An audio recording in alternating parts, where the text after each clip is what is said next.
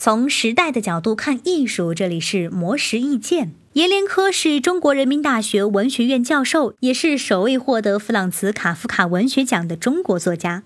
他的作品曾获得二十余项国内外文学类奖项。最近，他在接受媒体采访的时候，分享了自己对于写作的感受，表示作家一定要在敏感和阅读中写作，而不是在日常和写作中去阅读。阎连科表示，作家的经验来自于生活经验和精神经验两个方面，而卡夫卡就曾表。表示过，生活经验没有那么重要，精神经验远远重要于生活经验。但是在如今的文学创作中，却出现了一个本末倒置的问题：人们一直在强调生活经验，却忽视了精神经验。阎连科认为，一个人一旦有了精神经验，写作源泉就会无穷无尽。而且，当今社会中的故事非常丰富，精神经验也比生活经验更丰富和复杂。因此，作家如果想要获得精神经验，就需要保持敏感和思考。他表示，阅读会给作家带来很多灵感。一个作家的一生一定要在敏感和阅读中写作，而不是在日常和写作中去阅读。假如没有新小说能阅读和喜欢，